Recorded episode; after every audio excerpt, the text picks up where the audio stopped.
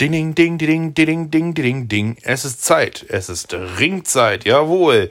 Die Zeit, die Wrestling schöner macht. Hallo und herzlich willkommen zur mittlerweile achten Episode, bin ich der Meinung, dass es sein sollte.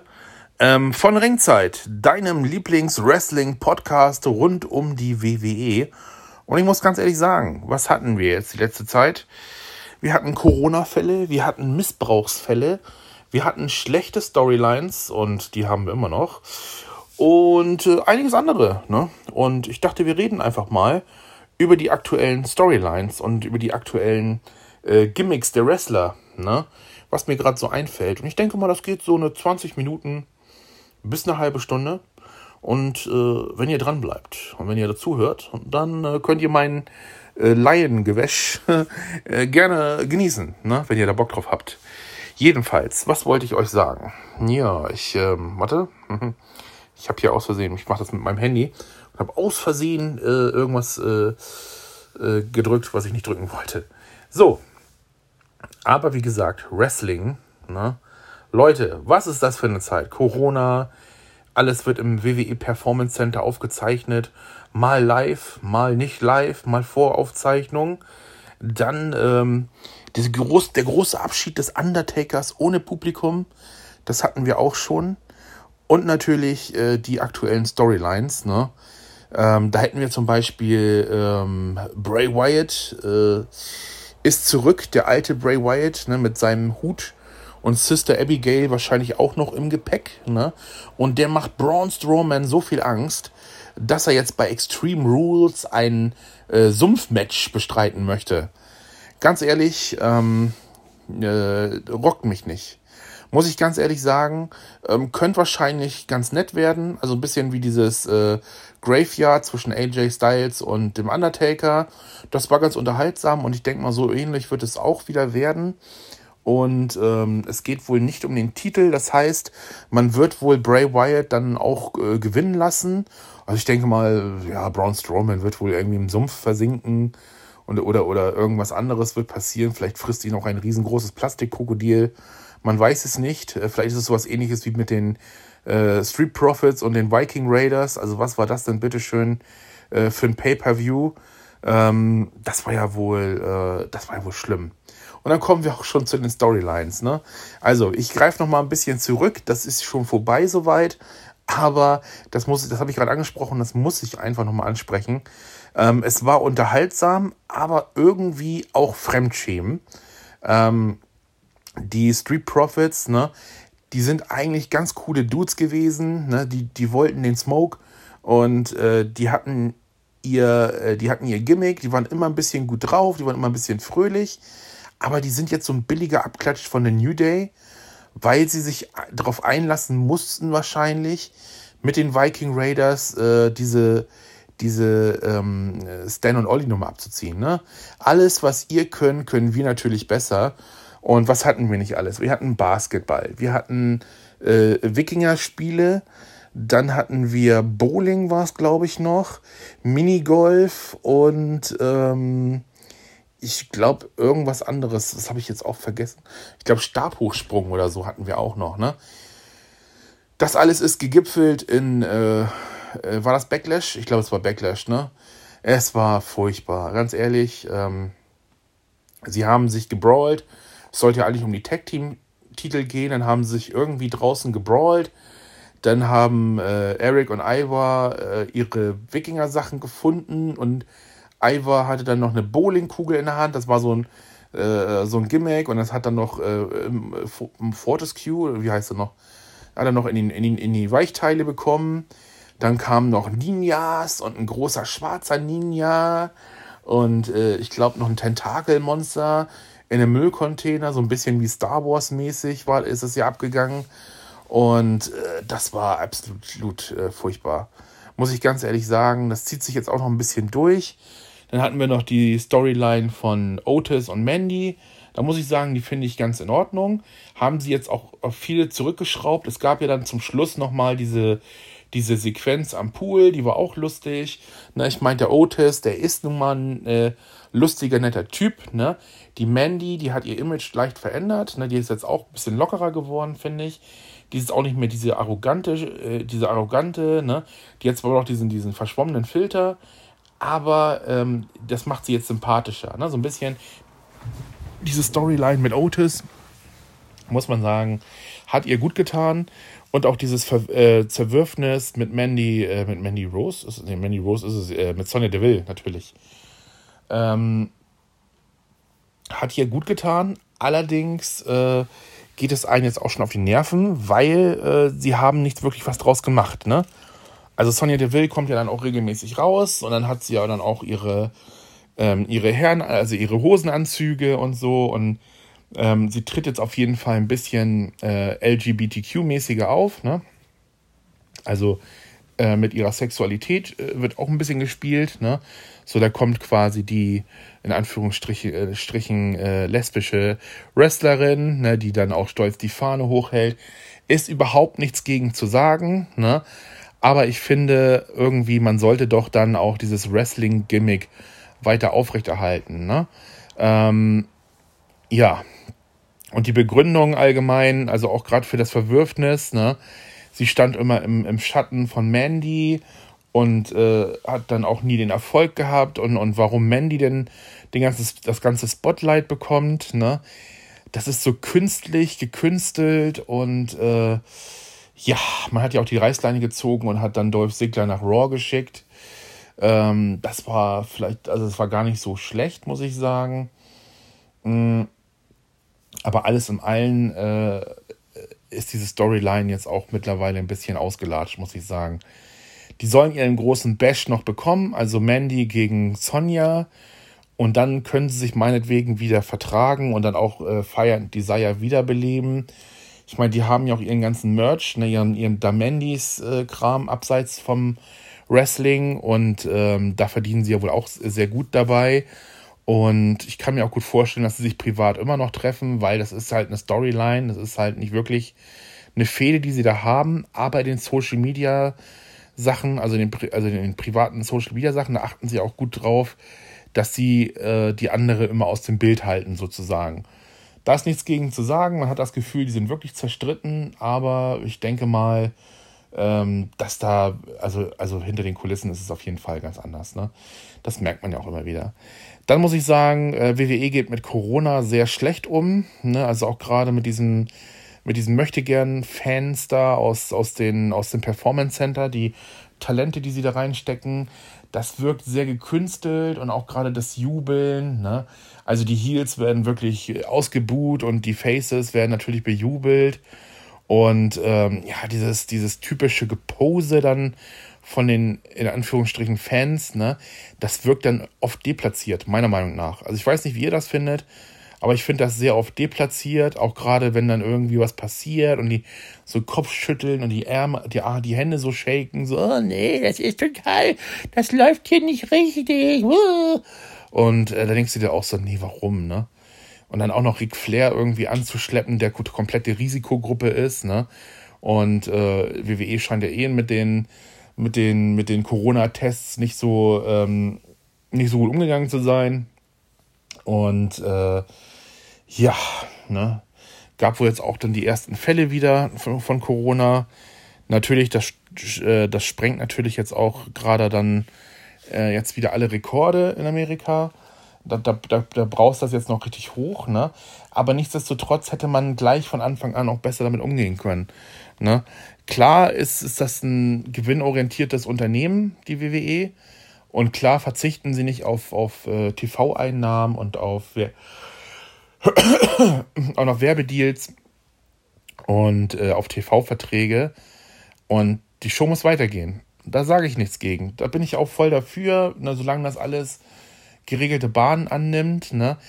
Und äh, um wieder zurück zu den Storylines zu kommen, dann hatten wir noch Seamus und äh, ähm, sag mal schnell hier, Matt Hardy.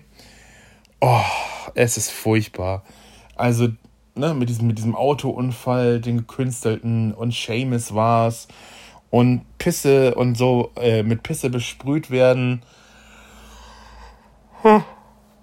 Sorry, das ganze es, es nervt einfach irgendwie ein bisschen, muss ich sagen. Ne? Das funktioniert einfach nicht wirklich, äh, wirklich gut ohne wirkliches Publikum. Ich sag mal, Wrestler leben auch davon, wie das Publikum mit ihnen interagiert. Und das merkt man jetzt gerade in dieser Corona-Zeit, merkt man das, dass diese Storylines einfach nur seicht dahin plätschern. Ne? Das könnte teilweise wirklich gut sein. Auch gerade der Monday Night Messiah, Seth Rollins, ne? mit der Fehde gegen Rey Mysterio und seinen Sohn, ähm, wie heißt er noch? Äh, äh, Anthony? Anthony, wie heißt er noch? Anthony Mysterio? Äh, äh, nee, Dominic heißt er. Dominic heißt er, natürlich. Das könnte so gut sein. Und auch die ganzen Dialoge, die Seth Rollins hält, ne? Mit einer richtigen Crowd, ne? mit, einer richtigen, mit einer richtigen Fanbase, die im, im Stadion wäre und ihn ausbuhen würde. Da könnte er richtig gut mitarbeiten. Aber stattdessen werden diese Promos gehalten. Dann würden halt diese, dann wird Rey Mysterio an die Bildschirmband äh, äh, äh, projiziert das wirkt einfach nicht. Das ist für mich die schlechteste Storyline ist auf jeden Fall Seth Rollins, weil die ist darauf aufgebaut und die ist auch dafür geschrieben, dass die Fans ihn hassen. Und da das nicht stattfindet, ne, plätschert das einfach nur so dahin. Das ist schlecht. Das ist schlecht und das ist furchtbar. Ne? Genauso wie AJ Styles. Ne? Der ist jetzt Intercontinental Champion und der hat ja auch seinen Peak gehabt. Ne? So dieses, dieses Turnier, was er dann gewonnen hat und so. Und er ist jetzt auch so arrogant und dann kommt noch Matt Riddle, der ja auch in Kritik stand und das ist, hat sich ja alles hoffentlich soweit in Sand verlaufen. Mit dieser, mit dieser Wrestler-Kollegin, die eigentlich ein Stalker von ihm ist und die ihn jetzt auch sexueller Nötigung äh, beschuldigt. Ne? Ähm, zum Glück ist die WWE da ne, äh, relativ vorsichtig mit Rausschmissen und mit Pausieren von, von Sachen, solange da nichts verurteilt wurde wird es wohl so weitergehen, ne? Aber man muss solche Sachen natürlich auch ernst nehmen, ne? Also auch gerade so, sag ich mal, äh, Missbrauch äh, von Wrestlerinnen und Wrestlern, ne? Also, ne? also sowohl als auch. Ähm, und sexuelle Nötigungen und sowas, ne? Das muss in der heutigen Zeit wirklich nicht mehr sein. Ähm, was haben wir noch für Storylines? Dann haben wir noch, ähm, ja, ich sag mal, ähm, Miss and Morrison, die funktionieren, muss ich sagen, die funktionieren überraschend gut. Ne, also die haben, also The Miss hat ja seine Show und Morrison ergänzt ihn ganz gut. Die haben, gute, die haben einen guten Vibe und die funktionieren zum Glück auch ohne Publikum, muss ich sagen. Ne? Dann haben wir immer dieses unterschwellige Zerwürfnis zwischen Bailey und Sasha Banks. Und äh, da bin ich wirklich, äh, die spielen auch mittlerweile damit. Ne? Die Fans erwarten das schon lange. Das hat sich lange aufgebaut und jetzt hattest du irgendwie vor letzte Woche oder äh, die Woche davor, wo Sascha dann sagte, so ja, ich möchte auch mal einen richtigen Champion-Gürtel. Also der Tag-Team ist schon geil, aber ich will auch noch einen großen Gürtel. Und, und Bailey kriegt schon große Augen und dann sagt sie, ich fordere halt jetzt Raw äh, Asuka raus und alles, oh ja, dann werden wir beide Two Bells. und äh, ja, ich muss sagen, das funktioniert absolut nicht. Mir geht Bailey sowas von auf die Nerven und ich habe das Gefühl, die will gar nicht mehr richtig wresteln. Na, die trägt ja ihre, ihre Sachen da, ne? Und mittlerweile kommt sie auch einfach nur in Straßenschuhen und in der normalen Leggings raus und wrestelt dann auch so. Und das ist halt auch nicht mehr wirklich äh, Ring-Outfit. Das ist wirklich irgendwie so, ja, so, so, so eine, so eine, so eine wrestlefähige Alltagskleidung, wo ich das Gefühl habe, okay, sie ist Championess, ne? Äh, von SmackDown, ja, von SmackDown. Und äh, sie scheißt einfach drauf. Ne? Und ich finde, das ist einfach jetzt so, wo du sagst, ah, Bailey ist einfach ein schlechter Champion. Ne? Das muss man einfach mal so sagen. Dieses Hugger-Gimmick, das hat nicht mehr funktioniert. Das habe ich eingesehen. Das, da war ich auch nie so ein großer Fan von. Dieses uh, Aichi Daichi, ne? Ähm, weil das hat nicht zusammengepasst. Ich finde dieses, dieses Huggen und dieses Ich hab euch alle lieb und so, ähm, das stand im krassen Widerspruch zu dem, was sie im Ring gezeigt hat, weil man hat ja oft schon gesehen, ähm, diesen, diesen Bailey Elbow, den sie hat zum Beispiel. Und äh, äh, also die hat viele Fansachen von Macho Man zum Beispiel übernommen, was, was ihr wirklich gut steht, ne? Aber das funktioniert nicht. Und als Bailey halt als äh, Heel, ne, das funktioniert auch wiederum nicht, ne? Also sie musste halt wirklich so ein Zwischending finden, was dann äh, komplett zu ihr passt. Ne? Aber wie gesagt, sie ist jetzt nicht die große Wrestlerin und sie ist jetzt auch nicht der Champion, der in Anführungsstrichen unbesiegbar ist. Ne? Natürlich äh, haben sie es so aufgebaut, dass die meisten Siege nur mit Hilfe von Sasha Banks, äh, also, ne? also wenn Sasha nicht da gewesen wäre, dann hätte Bailey ihren Titel vielleicht schon zweimal verloren. Ne? Aber ich bin der Meinung, man sollte diesen Titel vielleicht auch noch mal Leuten anvertrauen und Leuten einen Run geben, die jetzt noch was damit anfangen können. Ne? Also ich könnte mir gut vorstellen, ähm, Natalia, ne, die wäre jetzt zum Beispiel kein Langzeit-Champion, ne? aber dass die zum Beispiel jetzt einen Run während Corona hat oder sonstiges, ne? dass die so ein Vierteljahr den Titel tragen kann ähm, und dann wenigstens noch ein bisschen Anerkennung bekommt für die Leistung, die sie gebracht hat über die Jahre im Wrestling, ne? Und auch die, die sie dann wirklich ähm, äh, beigetragen hat äh, für diese Evolution der Gleichberechtigung im Wrestling und der, der, der Frauendivision allgemein. Ne? Das, äh, finde ich, sollte auch mal mit einem Gürtel belohnt werden. Mit einem Titelrun sozusagen. Und ähm, Natalia habe ich immer das Gefühl, ähm, sie ist immer die, die dann vom, von der Storyline her immer nah dran vorbeischrammt. Und ich finde, jetzt ist gerade auch die Zeit, wo man sagen kann, so eine Hart, also so eine Natalia Hart zum Beispiel, ähm, die könnte den Titel jetzt zumindest eine Zeit lang äh, tragen und ähm, die wäre auch so ein Fighting Champion, meiner Meinung nach. Muss ich ganz ehrlich sagen. Kann ich mir gut vorstellen. Und da würde ich sie auch gerne sehen, als SmackDown Champion. Ne? Und dann hast du natürlich auch solche äh, äh, Tag-Teams, äh, weil die Tag-Team-Division, die ist halt einfach schlecht, muss man sagen. Ne? Man hat zwar die Iconics, man hat äh, Bliss und äh, äh, Cross, man hat Sasha Banks und, und Dings und man hatte ja auch Fire and Desire und so, aber das sind alles so, ja, ich bin sowieso nicht der Meinung, dass dieser Tag-Team-Gürtel eine große Bedeutung hat. Ne? Dafür ist er wirklich zu selten zu sehen. Na gut, jetzt mit Sascha und Bailey ist er öfter zu sehen als, als in den letzten, in den letzten, weiß ich nicht, 15 Monaten oder so. Ne? Aber nichtsdestotrotz ist dieser Titel quasi prestigelos. Ne? Genauso wie der US-Titel. Obwohl ich muss sagen, hier ähm, Apollo Crews, ne, der hat ihn verdient. Das ist gut, dass er den jetzt hat. Und es ist gut, dass er den jetzt auch ein bisschen verteidigen darf, dass er den auch ein bisschen halten darf. Ne? Aber äh, ich sag mal, der äh, Women's Tag Team Title, der ist, äh, ja, der ist schon fast auf einer Stufe mit dem 24-7 Title, ne?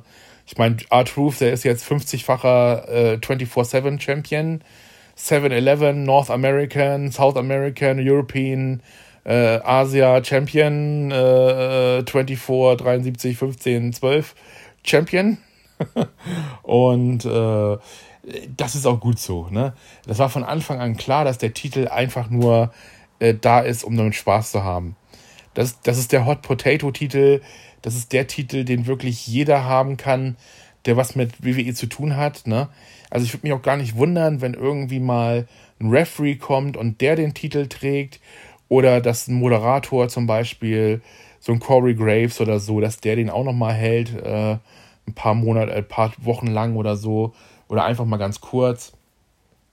Der Putzmann vom Catering, dass der den auch mal kriegt, ne?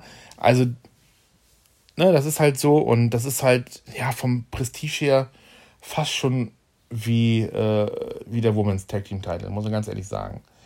Das ist nichts ganz, nichts halbes und genauso ist es auch mit den Tag Team Titeln von Raw und SmackDown. Ich finde wirklich, das habe ich auch schon vorher mal geäußert oder beziehungsweise habe ich auch schon sehr oft in, in, in Beiträgen geschrieben, dass äh, der Brand vereint werden muss. Also ähm, ne, die Tag Team Division ist relativ klein ne, und die verändert sich auch relativ schnell. Das heißt, äh, es gibt wenig Tag Teams, die wirklich lange und äh, erfolgreich äh, zusammenarbeiten.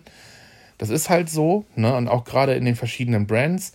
Und das wäre gar nicht so verkehrt, zu sagen, wir legen einfach die Tag-Team-Gürtel, ähnlich wie bei den Frauen, äh, zu ein paar Gürtel zusammen, also Raw und SmackDown wird vereint quasi und der darf überall verteidigt werden. Das fände ich auf jeden Fall viel, viel spannender Und man hätte viel mehr Möglichkeiten, die Tag-Teams ein bisschen durchzumixen. Ne? Das würde dem Brand wohl gar nicht so schaden, behaupte ich jetzt mal. Ne? Ansonsten haben wir, was haben wir noch für eine Storyline? Also wir haben ja Braun Strowman, der ja Universal-Träger äh, ist. Und dann haben wir noch ähm, Drew McIntyre. Der ist ja, nee, der ist, der ist ja Heavyweight Champion. Und äh, Strowman ist ja Universal Champion. Ne? Der hatte den blauen Gürtel, genau. Nichtsdestotrotz hat ja Drew McIntyre auch den Gürtel. Muss ich sagen, ist okay. Er ist jetzt auch nicht der große Champion aber ich finde, der ist sympathisch, ne? Auch äh, wie er sich gefreut hat, den Titel zu bekommen. Und man sieht auch, er hat Spaß daran und er ist auch wirklich, ähm, sag ich mal, ein äh, guter Champion, was mich überrascht hat. Ich finde es auch gut, dass er so aufgetaut ist, ne? dass man mit dem Gürtel auch ein bisschen mehr Face wird. Das ist gut, das passt auch zu ihm.